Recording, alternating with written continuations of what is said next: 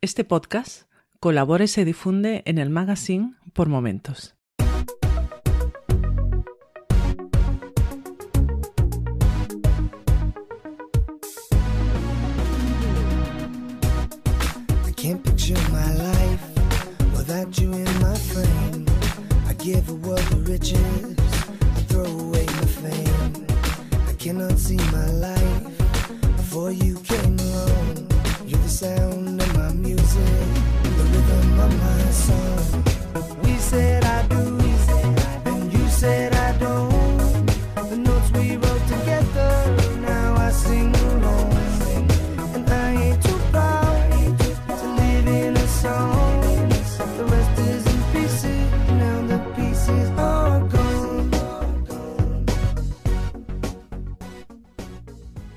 Bienvenidos una semana más a Jarras y Podcast.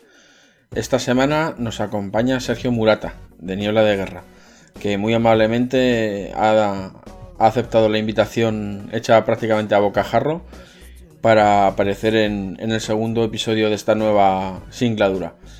Buenas tardes, Sergio, y muchas gracias por, por no haberme mandado al garete cuando te escribí ayer a las once y media de la noche. Nada, por Dios, Jesús, encantado de estar en tu programa. Y nada, aunque ha sido un poco un asalto a la bayoneta, como yo estoy más o menos acostumbrado, pues aquí estoy dando la cara para lo que haga falta.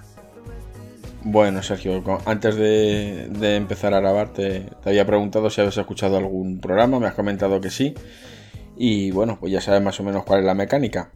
La primera parte son unas preguntas más personales, más para que la gente te, te conozca. Y luego pues ya hacemos una pequeña pausa, metemos una cuña y empezamos en, en temas de, de trasteo de, de podcast. ¿De acuerdo? Perfecto, adelante. Bueno, Sergio, ¿qué edad tienes? Así, pregunta indiscreta, la primera en la frente. No, no hay ningún problema. 50 taquetes. Bueno, eh, un jovenzuelo, un jovenzuelo. Eh, bueno, una maravilla, sí, sí. Ya me duelen las rodillas, tengo sobrepeso y todas esas cosas, pero bueno, lo llevo lo mejor que puedo, que no es poco y además que caray, que es una edad cojonuda. Escucha, si de esta no vamos a salir vivos, ¿sabes? Más te vale disfrutar ahora. bueno, mira, ya, el, el- ya, ya lo he dicho en algún programa, yo ya he pasado el COVID y no lo pasé precisamente bien, por eso siempre recomiendo que la gente se cuide, pero dentro de que no lo pasé bien, mira, aquí estoy después de unos cuantos meses y, y por suerte bastante bien. Bueno, pues mira, me, me alegro enormemente de que, de que estés completamente recuperado. Sergio, cuando no estás grabando podcast, ¿a qué, a qué te dedicas? ¿A qué te dedicas eh, profesionalmente? Bien, yo trabajo en seguridad, trabajo en una oficina de seguridad y bueno, soy digamos una especie de consultor, podríamos, dejar, podríamos decirlo así. Bueno, y aparte de, del podcast y los temas de, de historia, ¿qué, qué otros hobbies tienes aparte de, de esto? ¿A qué dedicas el, el poco tiempo libre que esto te tiene que dejar? Porque no nos engañemos. Cualquiera que se haya dedicado a, grabar, editar, consultar temas y demás, sabe que esto al final deja poco tiempo libre. Pues sí, la verdad es que deja muy poquito tiempo libre.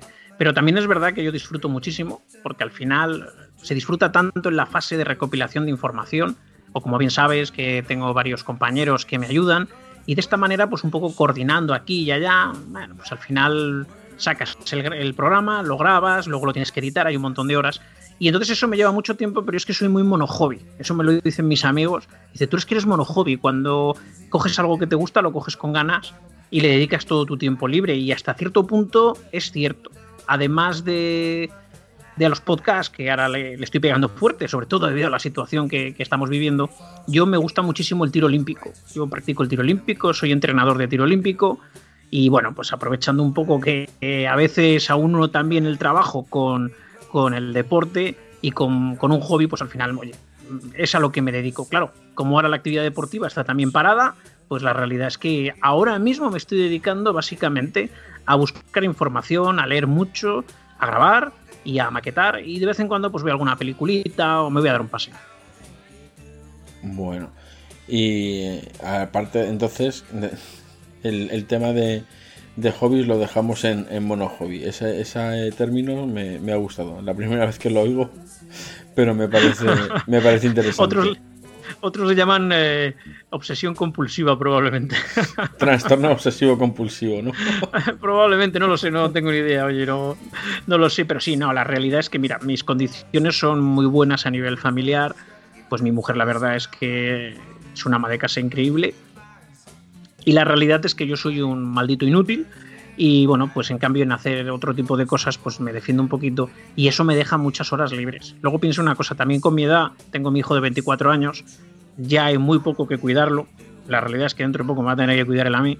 Y la realidad es que es esa, que me ofrece muchas más horas libres. Entonces, bueno, esto dependiendo a veces de los horarios, pero generalmente las tardes no es raro que yo le dedique tranquilamente todos los días tres horas al podcast. Joder, sinceramente, te voy a decir una cosa, me das envidia, ¿eh? ¿Quién las pillara? Yo también me doy envidia, la verdad.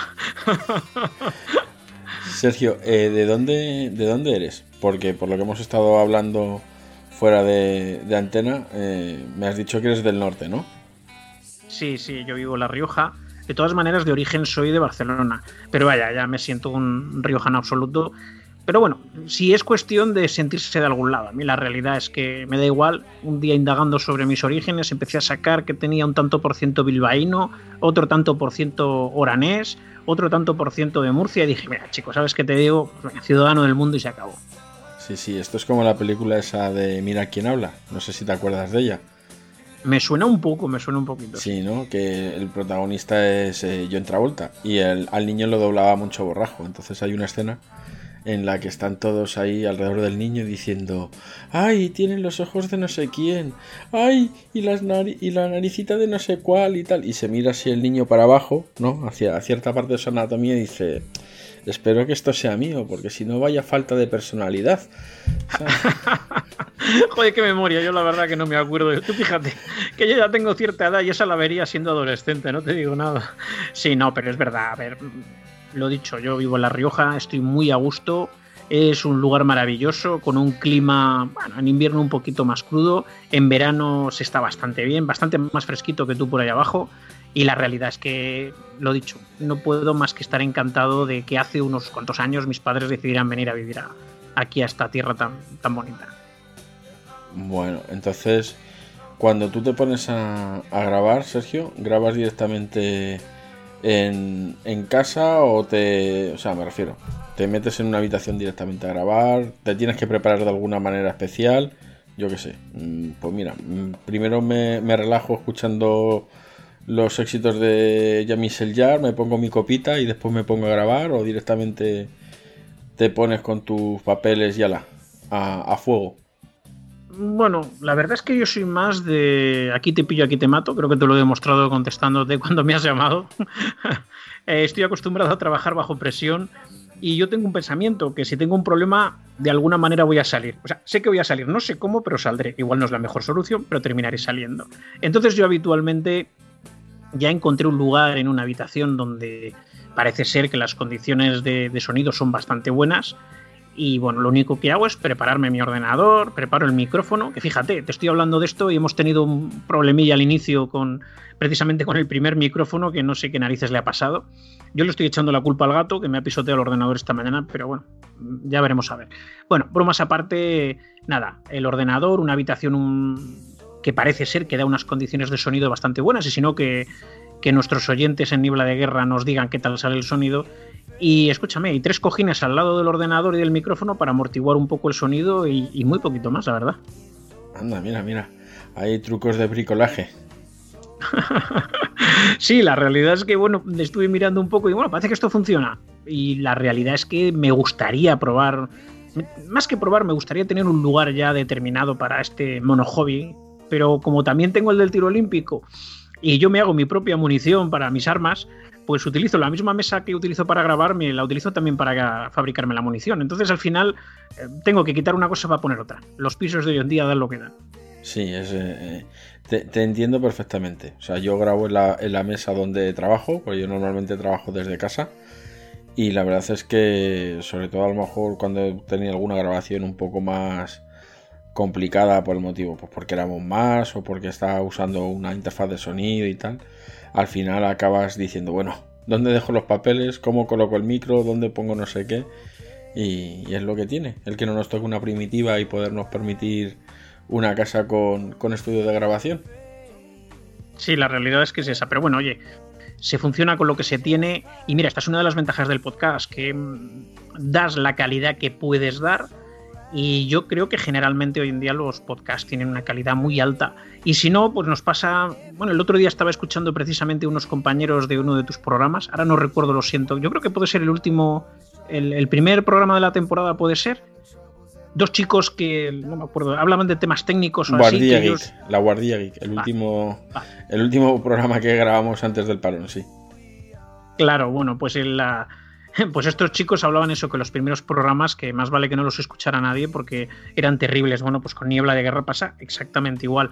Es más, incluso algunos los he puesto ya para fans bajo el, el sello de Vintage, porque la realidad es que es un, trabajo de arqueología de decir, bueno, pero este tío, pero qué, qué está haciendo este hombre con el sonido en este programa? Que se le está conectando ahora un, un altavoz, se le conecta en el otro lado un micrófono, bueno, un desastre, un, un campo de batalla. Pero bueno, al final vamos mejorando, vas aprendiendo cuatro trucos. Eh, la verdad que el mundo del podcasting es muy agradecido, especialmente cuando te empiezas a relacionar y yo he tenido mucha suerte y me han dado muy buenos consejos. La verdad es que yo creo que eso nos pasa, nos pasa a todos. Yo empecé grabando con una mesa de, con una mesa de mezclas que me, que me regalaron, que era para, para temas de, de DJs y con un micro de karaoke, ¿vale? Y ahora me he juntado en casa que si con una interfaz de audio, que si tres micros, uno para grabar desde el móvil directamente, una mesa de mezclas, en fin. Mi mujer me, va a coger y me va a ahorcar con los cables. Cada vez que, cada vez que me digo, hoy he pedido, ¿qué has pedido? Más cables, más cables. Digo, no, no, no, deja, deja. A partir de ahora me voy a tener que pasar a lo inalámbrico. Claro, ves, yo por ejemplo tengo ya mis limitaciones, yo no podría tener un equipo tan complicado. Eh, bueno, no podría, quizá más adelante, no sé, me decida, ¿no? Pero hoy por hoy, en principio, el equipo parece que funciona bastante bien, da una calidad buena. Y mira, pues por ejemplo, en de Guerra, que tenemos el sistema de monetización, que seguramente luego me lo vas a preguntar, te, lo voy a avanzar, que pues lo que se recauda se trata de, de ir mejorando cositas. Y bueno, pues poco a poco vamos, a, vamos tirando para adelante. Bueno, pues si te parece, Sergio, hacemos una pequeña pausa y ya nos metemos en, en harina podcastera. ¿Te parece? Claro que sí, vamos a por ello. Pero, pero ¿estás seguro? Que sí, Pero, pero ¿de verdad que estás seguro? que sí, Pero seguro, seguro, seguro, Aníbal. que sí, coño, que lo han dicho los de Istocast. Vale, venga, que llevamos los elefantes. ¡Istocast! No son los Alpes, pero casi.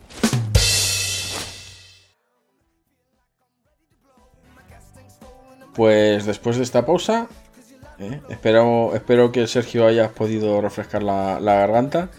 Si te parece, nos metemos en, en harina. Claro que sí. Sí, sí, he podido un poquito de agua, la que me hubiera gustado refrescarme un poquito más, pero bueno, tengo que tirar de agua. Mira, una de las cosas que me ha quedado del COVID es que la garganta la tengo ahí un poquito, poquito delicada. Se me ha quedado ahí un poquito delicada y si me tomo un par de cervezas frías ya se me empieza a fastidiar y a quebrar la voz. Pero bueno, oye, es lo que hay, son heridas de la batalla. Bueno, pues mientras solo sea eso, vamos, vamos bien. Sergio, cuéntanos, ¿cómo, cómo descubriste tú el, el mundo del, del podcast? ¿Cómo fue tu primer contacto con, con la podcastfera? Pues me ha hecho mucha ilusión cuando he escuchado el programa tuyo, el que te he mencionado, el de esos chicos del, del programa tecnológico, y unos con, con la Tortulia Podcast. Y me da la impresión que es que la mayor parte empezamos casi con la Rosa de los Vientos. Me ha gustado eso de que, no, es que escuchaba la Rosa de los Vientos y me empecé a meter y a buscar más información. Bueno, pues prácticamente me ocurrió lo mismo. Parece ser que, que este programa pues era ese reducto un poco en el que se tocaba historia, se tocaba a veces misterio, se tocan, bueno, ya sabes, una variedad de temas que te voy a contar. Acuérdate también de Juan Antonio Cebrián, Por Impresionante. supuesto, el maestro. y exactamente. Y entonces, pues bueno, pues estás buscando más información y yo no sabía ni lo que era un podcast hasta que un día no me acuerdo por qué. mm, Dije, mm, buscando temas de cine, creo recordar. Digo, caray, ¿qué es esto? Va, Se puede descargar. No sé, fíjate, si no lo descargaba con el emule de aquella. Y digo, bueno, pues lo voy a descargar a ver qué es. Y poco a poco me fui metiendo, me fui metiendo, y hasta que lo descubrí, descubrí iVoox. Y a partir de ahí, pues ya me hice me hice fan de, de los podcasts. Empecé con el cine Y luego, claro, mm, aquello, ¿no? La, vas avanzando rápido. Bueno, si de cine habrá de historia y vamos a buscar historia. Y efectivamente. No, no, el, fue para mí un descubrimiento y además me ha llenado enormes, enormes cantidades de horas, pues por ejemplo, viajando o incluso trabajando, que en muchas ocasiones eh, puedo trabajar escuchando un podcast. Y la realidad es que, bueno, que me encanta. Me encanta este mundo. Y bueno, nada, ¿qué más decirte? Pues que fue un descubrimiento y para mí hoy en día escucho más horas de podcast de las que, por ejemplo, dedico a un telediario que le dedico a un programa de televisión. Es más, te voy a decir, no suelo ver la televisión más que como un ruido de, de fondo cuando estoy con mi mujer en, en casa, pero yo no la veo. Yo estoy en el, en el ordenador, estoy o bien leyendo, bien haciendo otra cosa, pero yo no veo la televisión. Yo generalmente escucho podcast. Bueno, ya sabemos cómo descubriste los, los podcasts, cómo llegaste, digamos, a ser un oyente, un oyente fiel. Pero cómo diste el paso de ser un, un oyente, un ávido escuchante, a decir, bueno, pues sabes qué, yo tengo algo que decir y, y lo voy a decir en, en formato podcast. Caray, bueno, pues como también en ocasiones me gano la vida hablando, puesto que, como ya te he dicho, trabajo en seguridad, soy también profesor de seguridad y a la vez, pues cuando, hago esto, cuando desempeño mi trabajo de, de entrenador, pues me toca. Pues la realidad es que, bueno, siempre digamos que eso lo tienes fácil, ¿no? Lo que ocurre es que durante una temporada estuve así como un poco con poca actividad y la realidad es que parece como que, chico, que es que me costaba expresarme, esa es la realidad, me costaba mucho buscar palabras, digo, pero ¿qué pasa? ¿Me estoy quedando yo tonto? ¿Me está pasando algo? Y luego eso se unió a la escucha de varios programas de historia.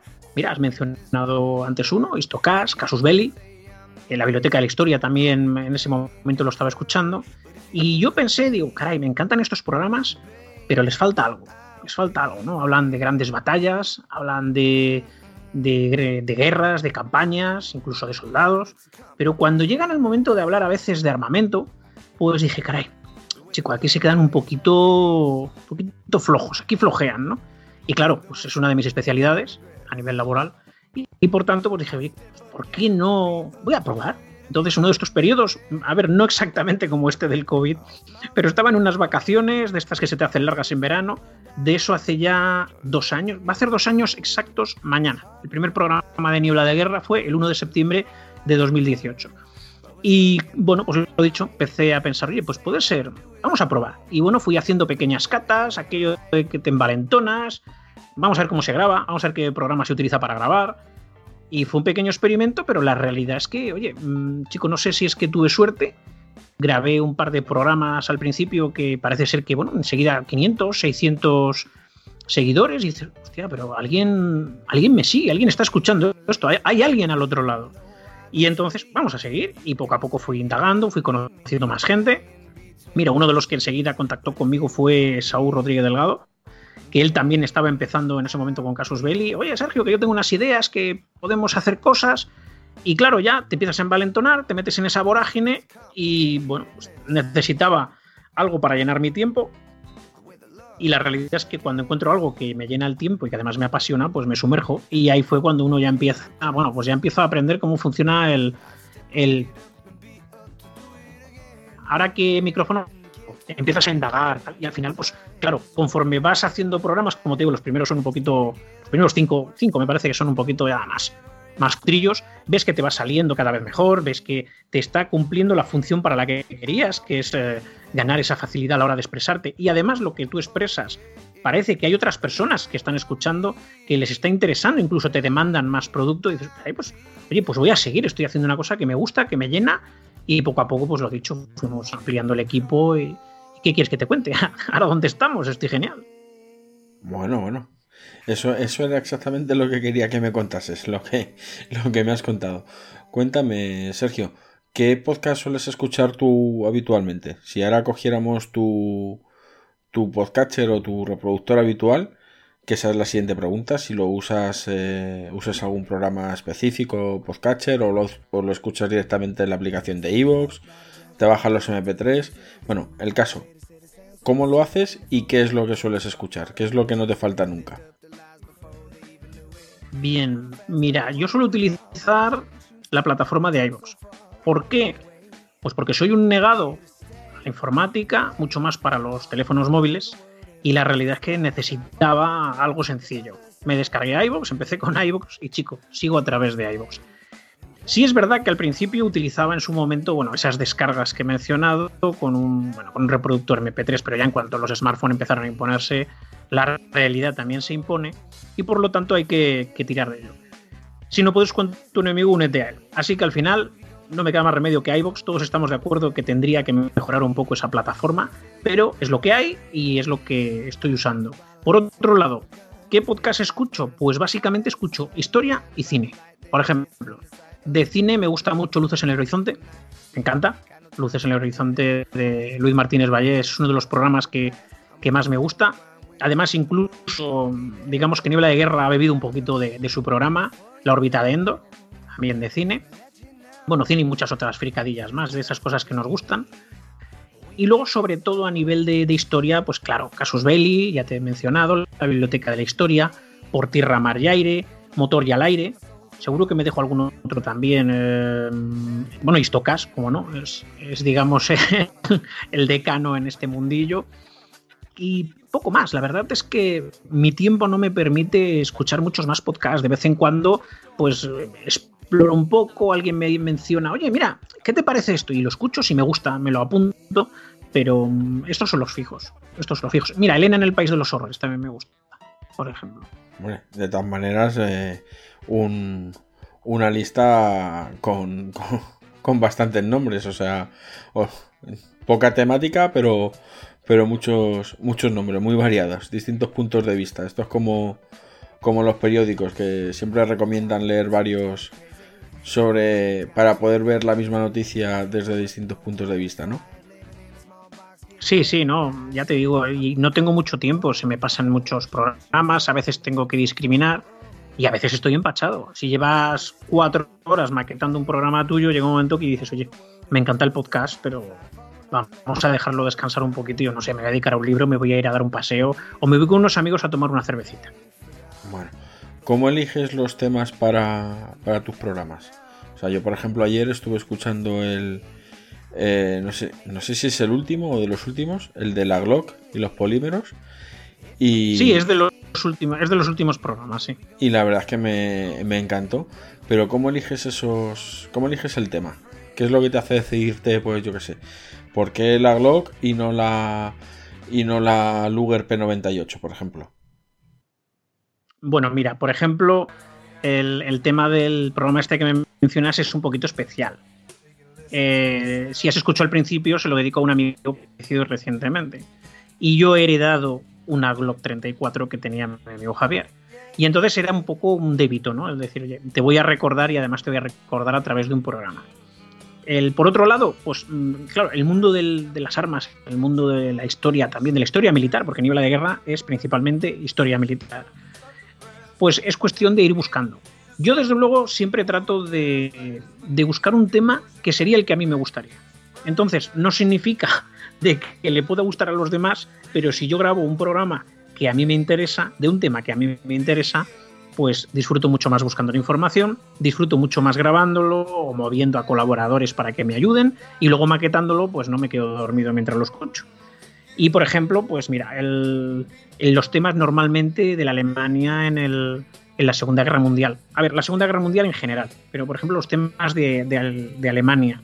Los aliados, los aliados de Alemania en la Segunda Guerra Mundial, que son temas absolutamente desconocidos. Estamos trabajando muy bien con Ignacio del Horno, con el tema de los italianos, hemos tocado rumanos, hemos tocado eh, letones. Están ya preparados varios programas de estonios, lituanos, hay también búlgaros, que se me olvidaba, luego sobre unidades. Entonces, eso es un mundillo que dentro de la Segunda Guerra Mundial, cuando te, te tratan este tema, pues al final no sales de japoneses, rusos, alemanes y americanos. Y según de dónde venga la fuente, hay veces que ni los rusos salen porque los que han liberado Europa son los americanos, ¿no? Entonces, digamos que es un poco lo que me gusta. En el tema de armas, pues fíjate, salvo ese caso que te he mencionado, que era un poquito especial, pues normalmente armas que han hecho un poquito de historia. Por ejemplo, tenemos un programa estupendo con Santi 10 en el que tratamos el, la historia del CMC, el, el, fusil de asalto español, pues que empezó a alarvarse en los años 40 y se ha estado utilizando hasta prácticamente los 90. El Chopo. ¿no? El, el, Chopo, el célebre Chopo, un, un programa bueno, increíble. Y, pues, por ejemplo, eso ha marcado la historia española, la historia militar española, y el mundo de las armas tiene un referente. Por lo tanto, pues bueno, tiramos por ahí. Si volviéramos a la pues es un arma que en su momento también ha hecho historia porque fue de las primeras o la primera que empezó a usar polímeros en lugar de solamente aceros, ¿ves? Pues también crea un poquito más de historia.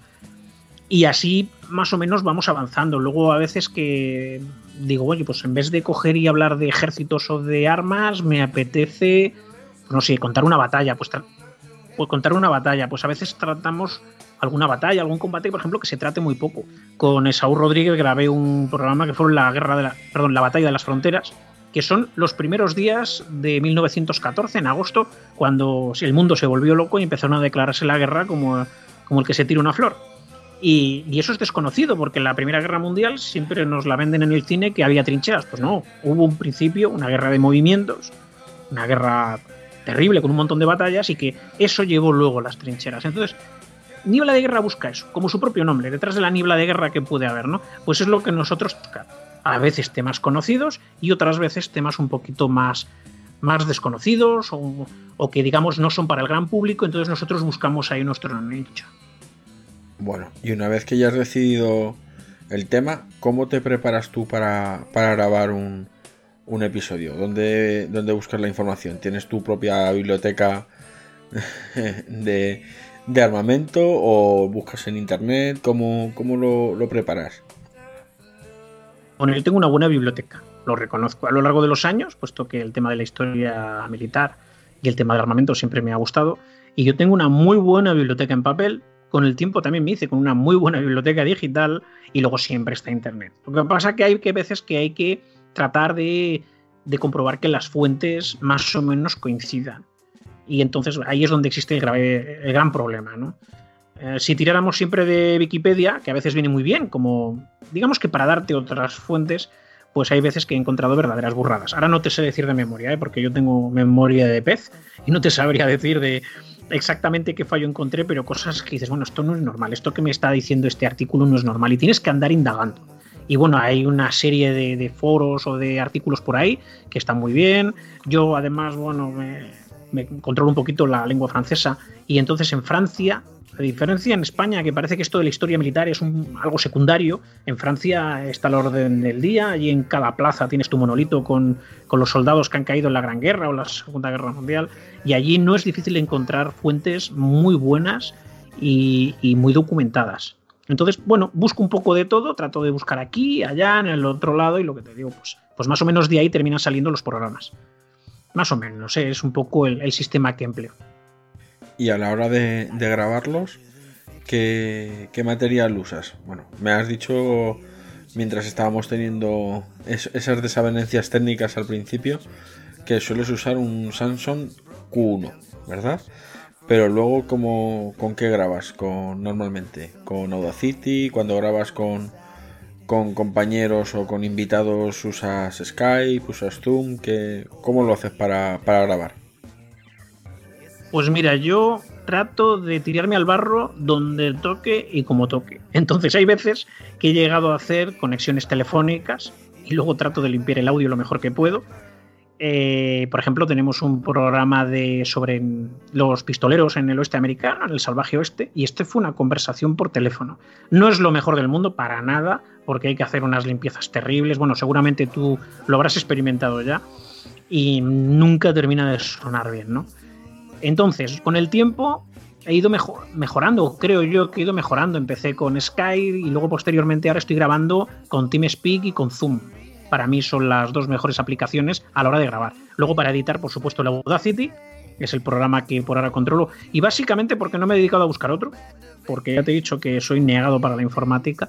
Y en cuanto a los micrófonos, pues también hay una evolución. Empecé con, con bueno, con lo que empezamos todos, ya te lo he dicho, con, el típico micrófono de un euro o el del o el del ordenador, te pasas al de gamer y luego posteriormente pues ya me compré un Snowball un Blue Eyes, creo que se llama, que es con el que te estoy hablando ahora, porque el Q1 parece que ha petado, pero recientemente en los últimos programas estoy grabando con el Samsung Q1 que me está dando un muy buen resultado. Salvo este pequeño lapsus que tengo que investigar el por qué es. pero eh, normalmente es el que utilizo. Me gustaría avanzar un poquito más ahí, pero de momento pues el material que tengo yo creo que ya vale. Para escuchar podcast ya nos has dicho que utilizas iBox, pero a la hora de subir tus programas y, demás, ¿también los subes directamente a, a iBox o mejor dicho, los subes solamente a, a iBox para tener ahí el, el feed, el tema de la monetización y demás? ¿O utilizas otras plataformas y iBox es una más? Bueno, mm, empecé por iBox porque si le dedicas tiempo a, a buscar información, a grabar y a maquetar, al final, pues mira, todo el tiempo que le dedico yo a esta labor, pues no puedo dedicarla a andar jugando con otras plataformas. Entonces yo empecé con iBox, posteriormente, en, en, a principio de este año, me ofrecieron la posibilidad de ingresar en el sello Originals. Por supuesto acepté, me ha parecido una apuesta muy buena. Y, estoy en ello, por lo cual, pues ahora mismo, digamos que tengo fidelidad por ahí, pues no me queda más remedio. Ya la tenía antes por, digamos, por economía de medios y ahora mismo, pues bajo el sello Originals, digamos que estoy con iVoox en exclusiva. Es decir, que no empleo ninguna otra plataforma, nada, nada, va todo directo a. Lo subes a, a iVoox y de ahí ya distribuyes el, el feed a, a donde sea, ¿no? Por supuesto. Bueno, ahora están irrumpiendo de manera muy fuerte otras plataformas tipo Spotify, eh, en fin, eh, ay, la, la, gente de, de Amazon. ¿Odimo? Odimo, por ejemplo. Eh, Podium también está ahí, lleva ya un par de años eh, picando piedra y tal. ¿Cómo, ¿Cómo, lo ves? ¿Cómo ves tú, digamos, esta, esta explosión del, del podcasting? ¿Cómo, cómo, ¿Qué sientes? O sea, ¿crees que finalmente va a haber un año del podcasting? ¿O que simplemente al final estas grandes compañías pueden acabar fagocitando, digamos, todo el tema del, del podcasting no profesional? Bueno, pues yo pienso que eso sería una desgracia. Porque una de las ventajas que tiene el, podcasting es que tienes más libertad que los medios habituales. En un podcast podéis escuchar cosas que no es habitual escuchar en televisión o radio. Allí muchas veces tienen algún tipo de, de orientación política o bien tienen limitación de tiempo o bien tienes que escuchar X cosas de publicidad, aunque no te interese. ¿Qué te voy a contar de ver una película en según qué cadena? Puedes morir. O sea, el que tenga que madrugar al día siguiente por la mañana, lo que no puedes estar es hasta la una de la mañana viendo una película y entre medio, pues yo qué sé, 35 minutos de anuncios. El podcasting tiene esa ventaja. Uno puede meter cuñas o puede no ponerlas, o puede en un momento dado estar suscrito con algún contrato. Por ejemplo, en Originals creo recordar que en, en, mis programas, claro, yo como no me los escucho, en mis programas creo que se escucha algo de publicidad, bueno, es lo que tiene, pero no es tan agresivo como puede ser los medios tradicionales, al menos bajo mi punto de vista. Entonces, si el podcasting se terminara profesionalizando en exceso, o bien hubiera una serie de grandes empresas que terminaran comiéndose a las pequeñas, llegaría un momento en que quizá podría seguir el mismo camino de la televisión y la radio. Entonces, eh, es lo que hay. Claro, alguien a lo mejor también que, no sé, que no monetice, que, que no le interese más que, bueno, clamar al cielo pues sus, bueno, sus pensamientos, pues igual probablemente podrá entrar en, una de estas grandes casas que podríamos decir que, quizá quedarían, pero al no contar con apoyo, pues es como, bueno, pues como clamar en el desierto, ¿no? Más o menos.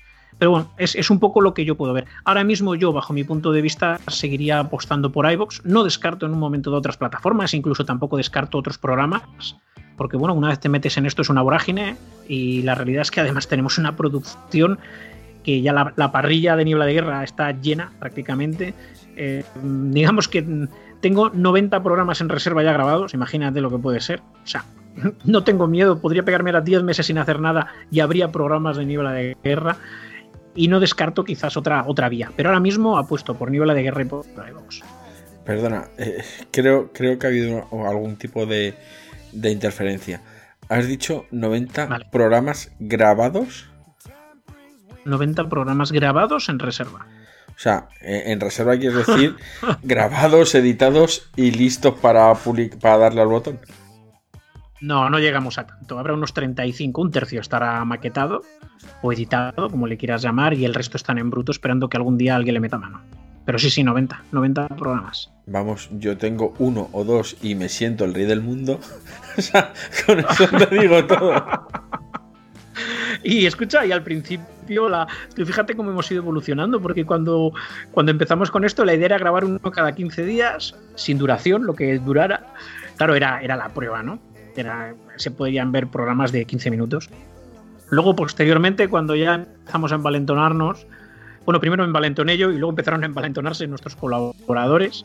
Ya te digo, sobre todo primero eh, Esaú Rodríguez y Alberto, que fue con los que empezamos, digamos, a meter caña. Y, y ya empezamos ya con un programa de una hora, dos veces al mes, y otro de unos 20 minutos, otras dos veces al mes. Y ahora ya estamos en cifras de entre 9 y 11 podcasts mensuales, de los que dos o tres son de fans y el resto son en abierto. O sea, aproximadamente. eh, a ver, yo no llego a mega récords como, como otros podcasts, pero bueno, estaríamos hablando que al mes hay unas 11 horas de niebla de guerra, más o menos. Sí, entre 9 y 11 horas de niebla de guerra mensuales en diferentes programas, ya te digo. eh, puede variar un mes 8 y al mes siguiente puede haber 11. Ya no te digo nada cuando hacemos un crossover, ya aquello ya se desmanda. Pero sí, sí. Y los 90 programas no es fácil, ¿eh? Te puedo pasar, te puedo pasar una foto de todos los archivos que he grabado, no tengo ningún inconveniente. No, no, no, si yo, yo te creo. Yo de verdad te creo. De, hecho es que me he quedado flipando diciendo, no he oído 90. O sea, he oído 9, ¿sabes? Pero no, no. 90, 90, 90. Sí, sí. Hombre, hay de todo. Piensa una cosa. Hay algunos programas, porque esto también es un inconveniente. Hay algunos programas que están grabados de hace meses y igual se puede llegar a notar incluso un poco más de novatez o medios técnicos peores. Y este es el inconveniente que tiene, que esto los va dejando para atrás, va. Este no lo pongo, voy a poner este otro que me interesa más, oye, porque es el, el aniversario, ¿no? Pues por ejemplo, el último que hemos puesto de Polonia, bueno, pues es el, centenario, vamos a ponerlo. Pero, mm, y el, claro, el tuyo se te queda, no sé, por ejemplo, ¿qué te voy a decir? Yo tengo unos sobrecruceros de la guerra del 98 que se va quedando ahí atrás, atrás, atrás, atrás. Y ya veremos si un día sale. Ya veremos si un día sale. Y tampoco me gusta saturar demasiado el, la parrilla. O sea, esto de poner un programa casi cada día, yo creo que sería demasiado. Esto lo hemos hecho en. Pues con otros 14 podcasts, en total 15, en historias de emergencia. No sé si te suena cuando estuvimos con el confinamiento. Sí, sí, hombre. Yo todos los días a las 8 estaba esperando mi, mi pildorita. La verdad es que Ah, fue ¿ves? Pues una, una idea muy, muy buena. A ver, también es verdad que, bueno, tú eres friki de, del tiro olímpico y demás, y yo soy de, de- del tema de escuchar podcast, ¿vale? Yo puedo tener ahora, yo puedo tener ahora mismo en mi podcatcher como 200 suscripciones y, y sí que es verdad que hay algunas que me cuesta más llevarlas al día, ¿vale? Pero para eso, de hecho, uso varias aplicaciones, porque al final dice, bueno, en esta tengo los de los que escucho a diario. En esta tengo los que pff, está bien, pero no hay algunos que me salto. Tal. Entonces, el, el tema de, de historias de emergencia, la verdad es que fue una, una idea muy, muy chula. Y, yo ya te digo, a las 8 estaba esperando ahí la pildorita todos los días. Bueno, pues me alegro, ¿ves? No, no, la verdad que tuvo una acogida muy buena y creo que sirvió para acompañar un poquito, ya sabes, una serie de actividades varias que, que, bueno, que el mundo del podcasting a lo mejor, no sé si la necesitaba, pero que a nosotros nos pareció una buena idea y la acogida, pues fíjate, tú mismo me lo estás diciendo, la acogida fue buena. Y nada, pues eso, básicamente, te he dicho yo que era obsesivo compulsivo, pues yo ahora mismo, cuando tengo tiempo, pero no puedo grabar, me dedico a hacer guiones, a leer, hago guiones, tomo notas, cuando hago todos esos guiones y cuando no puedo ni, eh, ni preparar los guiones ni puedo grabarme dedico. La semana pasada grabé 10 audios, preparé 4 guiones y maqueté otros 3 programas. Madre mía. Y, y- y todo eso, o sea, de verdad, en tres horas diarias. Me- No, no, en esta ocasión no, no, no, no, esto sería imposible. No, estoy de vacaciones. Y entonces, pues, como no puedes hacer una vida, vamos a decir, normal del todo, pues todas esas horas que uno se queda en casa, pues hay que hacer algo. Y como tampoco se puede hacer deporte, pues mm, no puedes entrenar. Además, mi deporte es un deporte que tienes que practicarlo en, en un lugar autorizado, en un campo de tiro. Pues al final, ¿qué me queda? ¿Mirar el techo o hacer podcast y entonces pues meto la máquina a funcionar. De ahí vienen un poco todas esas reservas. Imagínate lo que puede haber sido el confinamiento, dos meses y medio, no te digo nada. Madre mía, no, no quiero, ni, no quiero ni pensarlo.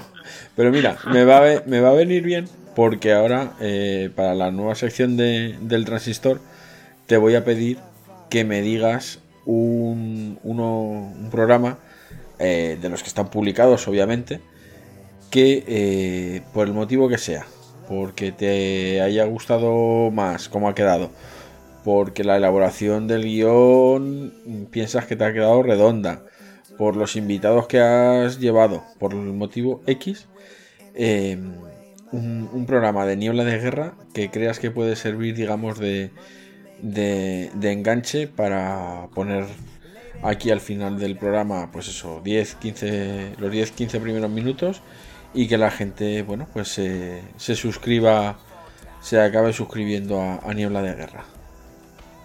Me lo pones muy difícil. Si fuera por colaboradores, de verdad, ¿eh? si fuera por colaboradores, yo diría que casi todos.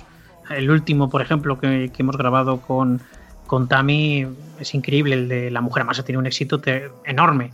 Pero yo creo que quizás el que de verdad daría una esencia de lo que es Niebla de Guerra es uno que en su momento grabé yo solo.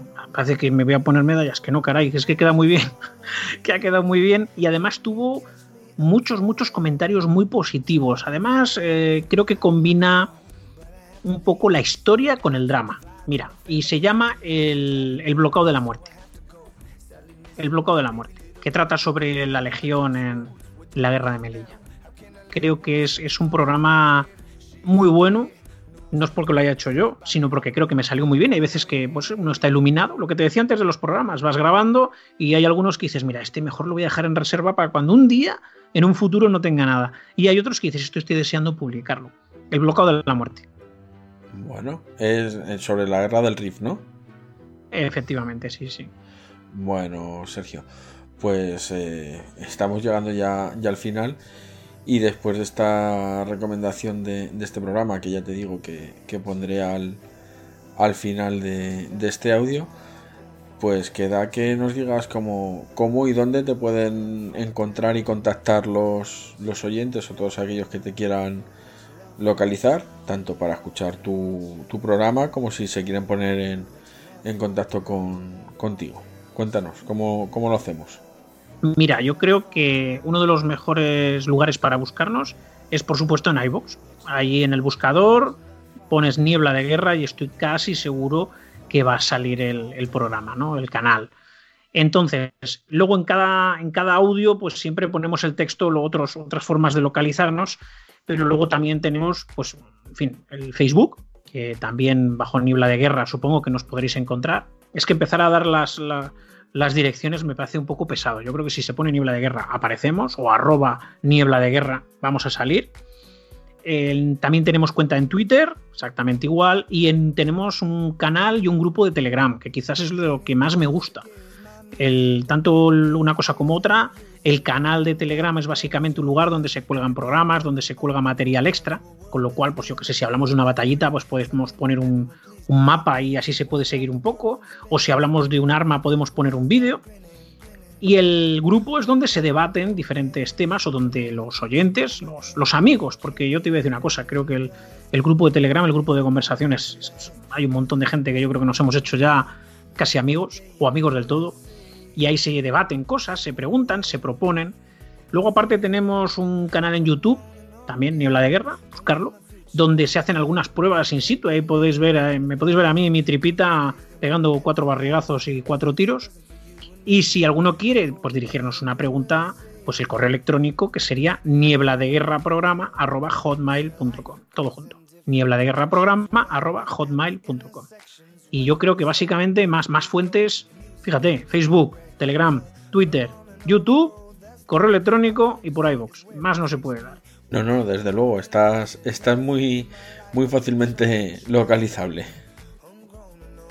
Hombre, también lleva su trabajo. Todas esas redes sociales, la verdad es que llevan, llevan muchísimo trabajo y muchas horas. Me gustaría dedicarles más tiempo, pero es complicado, es muy complicado porque cuando uno empieza a actualizar cosas, contesta los comentarios de los oyentes que, bueno, que me, además me encanta que la gente comente, sobre todo si es un comentario constructivo, ya sabemos que luego siempre hay algún troll o algún mal pensado, pero por suerte la verdad es que Niebla de Guerra tiene muy poco de eso, yo no, no estoy sufriendo la, a, demasiados tontos, se pueden contar con los dedos de la mano.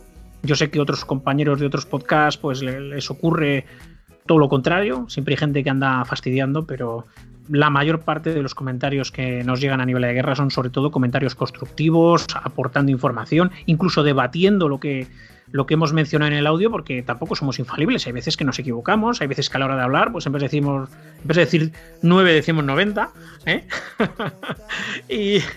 y, pero nada, ahí estamos para lo que queráis y yo trato siempre de contestar todo lo que me todo lo que me llega. Es más, incluso te voy a decir, me han llegado recientemente varias solicitudes de colaboración por correo electrónico y estamos trabajando en ellas. Bueno, Sergio, pues mm, a mí ya lo que me queda es agradecerte de nuevo el, que hayas aceptado la, invitación para, grabar y, nada, eh, decirte que estoy deseando escuchar esos esos 90 esos 90 programas que tienes por ahí en, en Salmuera. 90 más los que salgan mientras eso se publican. bueno, es, una maravilla. Me alegro mucho de haber estado contigo, Jesús. Y nada, ha sido un placer y me he sentido como en casa. Bueno, pues a, los oyentes, simplemente recordarles que después de, de la melodía empezará el transistor, ¿eh? con esa sintonía de una radio buscando el programa de, Sergio, especialmente el del bloqueo de la muerte, que él mismo nos ha, recomendado. Y nada, saber que nos podéis encontrar en Twitter como arroba haripod, en, en info arroba en el correo electrónico y en cualquier sitio donde haya un feed, ahí estaremos. Adiós.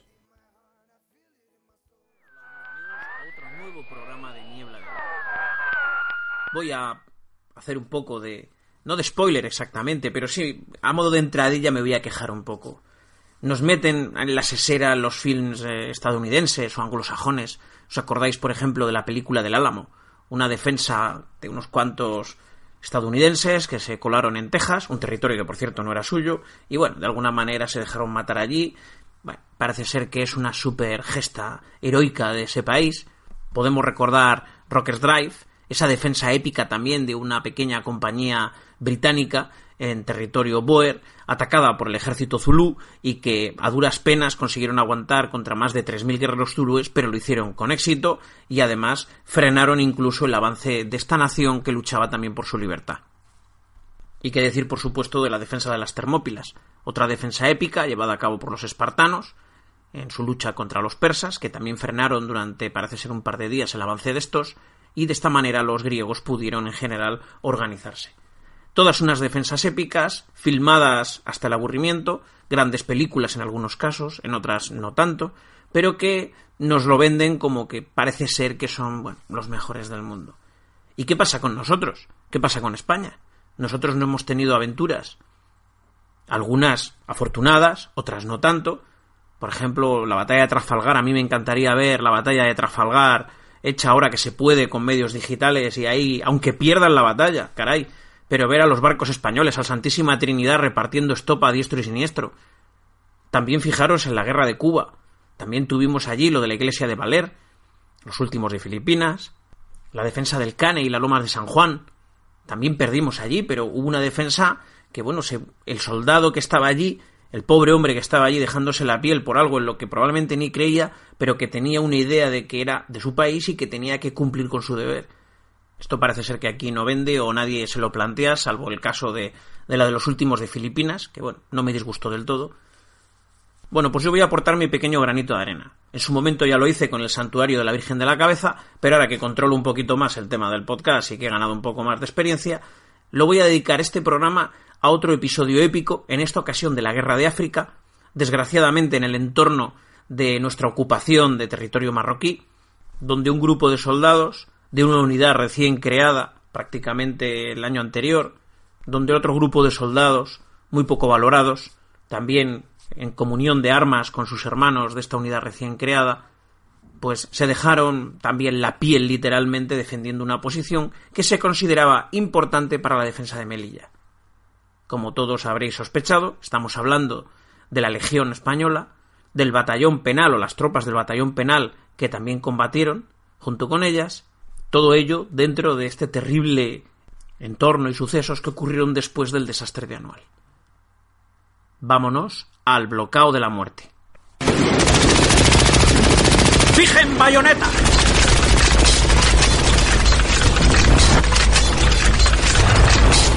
¡Diez segundos! ¡Adelante!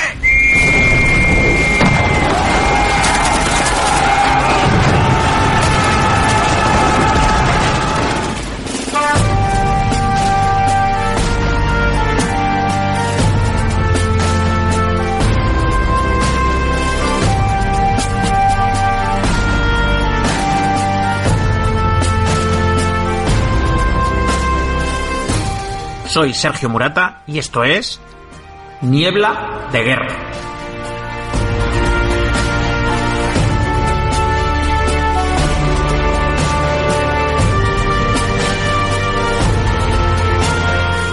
Podcast de historia militar hecho por aficionados para aficionados. Las armas y los hombres que las empuñaron, las batallas, los combates, los episodios históricos que han marcado la historia de la humanidad. Únete a nosotros y escucha Niebla de Guerra.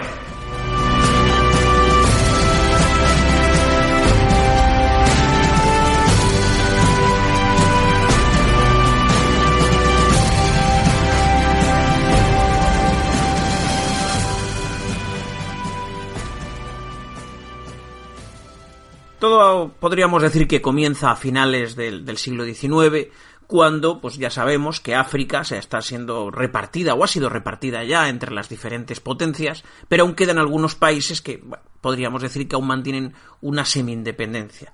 Uno de estos países es Marruecos. España ya había tenido una relación amor-odio, sobre todo lo segundo me da la impresión, lo siento por los marroquíes que escuchéis mi programa, en el cual nos habíamos enfrentado en varias ocasiones.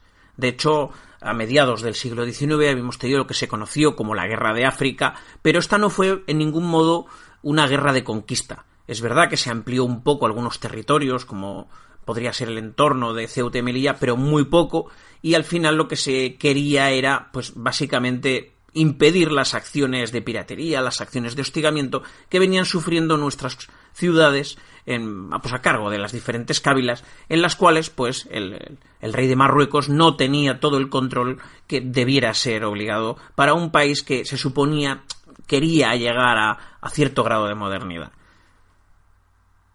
Bueno, llega el momento en que hay que decidir qué se va a hacer con Marruecos, primeros del siglo XX, y claro, esto no se puede consentir entre diferentes naciones que controlen el estrecho de Gibraltar. Ya estaba la Gran Bretaña eh, controlando Gibraltar, pero por supuesto no quería que Francia metiera el morro.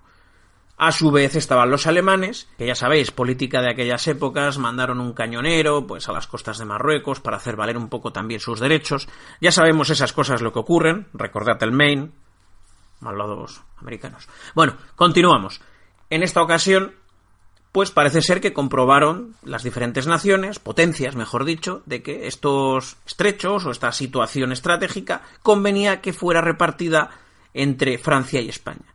¿El porqué de esto? Pues es muy sencillo. España podríamos decir que era un país europeo, pero a nivel militar era una potencia débil. España se había dejado el oro y el moro después de la, de la guerra de Cuba, la guerra de Filipinas, en definitiva la pérdida de todas sus colonias, Tampoco es que parece ser que en España hubiera una gran ilusión por tener colonias en África, salvo esta pequeña parte de Guinea Ecuatorial, eh, el Río de Oro, lo que sería el Sáhara. Al final les empaquetan a los españoles un trozo de Marruecos. No es precisamente el trozo más grande de este territorio, pero sí parece ser que es el que está habitado por las tribus más hostiles. Y aquí tenemos a los españolitos del primer decenio del siglo XX que terminan intentando hacerse cargo de ese protectorado. La realidad es que Marruecos, en ese momento, no era ni mucho menos un país ordenado, se podría decir que cada tribu hacía lo que le daba absolutamente la gana, la autoridad del sultán no abarcaba más que unos pocos kilómetros más allá de la capital, y entre otras cosas, pues tenemos que lamentar los sucesos de 1909. El desastre del, del Barranco del Lobo, donde hay una importante pérdida de vidas españolas. Llega la Primera Guerra Mundial, España se queda quieta, ha ocupado solo unos pocos territorios alrededor, el resto permanece en total anarquía y podríamos decir en una especie de, de independencia, aunque no como país, no me entendáis mal, sino lo dicho, cada tribu en esta ocasión llamadas cávilas, hacía lo que le daba la real gana y había una total anarquía e incluso combatían entre ellas pues por una mayor preponderancia, unas mejores líneas de comunicación para que les pagaran tributos, en definitiva, un caos. Termina la Primera Guerra Mundial, como ya sabemos, en 1918, prácticamente 1919, y aquí es donde España comienza de nuevo las actividades para ir ocupando el territorio que le corresponde como protectorado y en este momento comienza lo que se pasaría a denominar como Guerra del Rif. Es decir, el ejército español decide el envío de más de 50.000 soldados a territorio marroquí con el fin de controlar todo el territorio, que en este momento podríamos decir que ocuparía quizás el 80% de lo asignado como protectorado a España, y que se encuentra dentro, digamos, de, este territorio de Cávilas. Incluso pasó a denominarse República del Rif hacia 1924, para que veáis que España no metió mano ahí hasta mucho después. Bueno, pues en realidad el general Damaso Berenguer consigue llevar a cabo diferentes planes, diferentes paces, con diferentes tribus,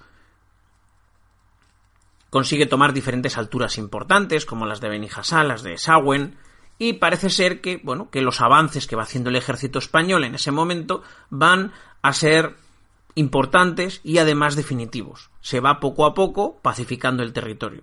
¿Esto cómo se hace? Pues se supone que es un poco el palo y la zanahoria. A las tribus que son un poco afines a España se las compra. ¿Y cómo se las compra? Pues con dinero y con armas. Mientras que a las tribus que no son ya tan afines, pues se las combate. La realidad es que el general Silvestre comienza a avanzar hacia el interior del Rif y va llevando a cabo este tipo de avances. Este tipo de negociaciones y va estableciendo diferentes bloqueos, diferentes posiciones fortificadas, digamos que va creando una ruta de posiciones que en teoría deberían apoyarse unas con otras en caso de un ataque. Y a la vez servir un poco, podríamos decir, casi de fuerzas de de policía, fuerzas de, para asegurar el territorio, asegurar las vías de comunicación para el contingente principal que llevaba el general Silvestre. Pero todo no es tan bonito como nos lo pinta. En primer lugar, territorio marroquí, sobre todo especialmente la zona ya del interior, pues es bastante dura. Hay zonas donde el agua es muy difícil de conseguir, los pozos están controlados por las tribus, y en muchas ocasiones algunas de estas posiciones fortificadas atienden más a una misión política que verdaderamente a una misión militar. Este es el caso de algunas posiciones y bloqueos. El bloqueo digamos que sería una posición más pequeñita, luego había unas posiciones fortificadas más grandes y luego había pues plazas fuertes que también existieron. Pero las plazas fuertes se encuentran aproximadamente unos 30 kilómetros una de otra. Las posiciones que pudiéramos denominar intermedias, estaríamos hablando quizás de unas guarniciones de 300, 500 hombres, Tampoco es que se encontraran a una distancia corta y los bloqueos, posiciones defendidas por 100, 150 hombres, pues en muchas ocasiones estaban desperdigadas. En teoría, como decimos, se contaba con el apoyo de algunas cávilas, de algunas jarcas, que se suponía que iban a ayudar a los españoles o que ya habían sido compradas. Nada parecía indicar que todo se fuera a estropear, porque de hecho el general Silvestre había conseguido este avance ¿eh? desde 1919 hasta 1920, bastante avanzado, a un coste mínimo, apenas 60 heridos, una docena de muertos, es decir, no había habido unos combates importantes y las cávilas se habían ido dejando comprar. Aquí viene la mano política. En alguna ocasión, algunas de estas posiciones no estaban verdaderamente bien preparadas. Por ejemplo, carecían de un suministro de agua, teniendo incluso que suministrarse de pozos a varios kilómetros de distancia, en muchas ocasiones no se encontraban en unas posiciones adecuadas, por ejemplo, en vez de estar en una zona alta con eh, una capacidad para dominar el territorio, una línea visual importante, pues en muchas ocasiones estaban en la hondonada de, de, algún valle, con lo cual era fácilmente batible desde las posiciones altas que lo bordeaban.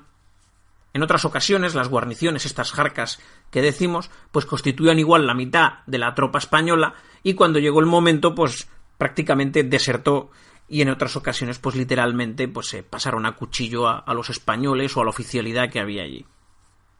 Hace tiempo leí yo un comentario, no sé si será cierto o no, donde se hablaba que las tribus leales de las tribus rebeldes en, en el Rif se diferenciaban porque las tribus rebeldes te disparaban de noche y de día y las tribus leales solo te disparaban de noche.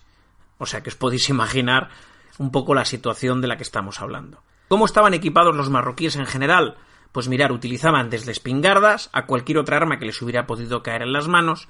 En el mejor de los casos podían contar con los fusiles Mauser, los modelos 1916 o 1896 de 7 milímetros que hubieran caído en sus manos, capturadas a algún soldado español, o vendida por algún desertor, o váyase usted a saber, porque de aquí se puede hablar mucho de este tema. Y en otras ocasiones utilizaban los Remington modelo 1871, veteranos también de, de las dos guerras de Cuba y de Filipinas, que a pesar de ser un arma monotiro y anticuada de pólvora negra, pues tras una reforma realizada en 1889 se había introducido un cartucho mucho mejor y daba no solo un buen rendimiento, sino que en las manos de estos hábiles guerreros, muy habituados a la lucha de emboscadas, a la guerra de guerrillas, pues tenían bastante facilidad a incordiarnos con ellos. De ahí viene un poco la palabra paqueo. Paqueo es que te disparan de lejos, parece que desde que se realiza el disparo hasta que llega, pues se oye pa, co. Podéis mirarlo en internet, yo creo que este es el significado. Lo que digo en muchas ocasiones, un disparo a larga distancia que generalmente no causaba víctimas, ni por la capacidad de precisión del arma, ni por la distancia a la que se realizaba. En cuanto a artillería, por ejemplo, los marroquíes, las fuerzas rebeldes marroquíes, no contaban con más artillería que alguna pieza capturada a los españoles y que se utilizaban, pues normalmente hasta que se acababan las municiones, o en ocasiones también, pues con, podríamos decir que daba un resultado muy irregular para los marroquíes, puesto que ellos no tenían gente experta en, artillería, salvo algún mercenario que habían llegado a contratar, o en muchas otras ocasiones desertores españoles que eran reclutados o se les perdonaba la vida en un momento dado a algunos prisioneros para que sirvieran esas piezas. Pero en el momento que os estamos hablando no es que tuviera la República del Rif o lo que se llamaría, como hemos dicho ya, República del Rif, las cávilas, un material artillero digno de tal nombre. Escribe a casa primero, que si consigues volver será un milagro del cielo. Ay, ay, moro de cabila cabeza cortar. Pintillos y vas a Sauen, yo te enseñaré el camino. La la la la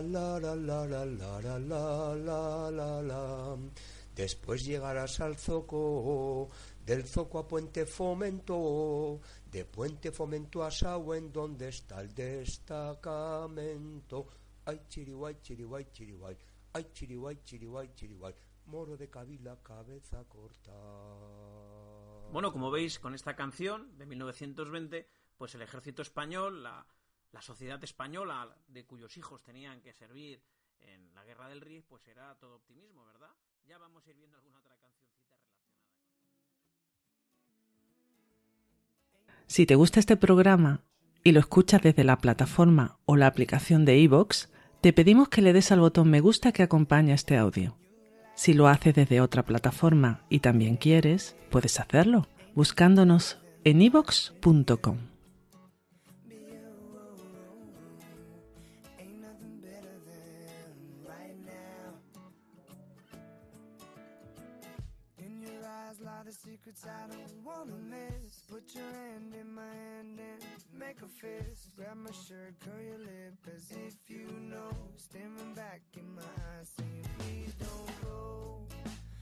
wanna know, wanna know, wanna know, wanna know what it is that you really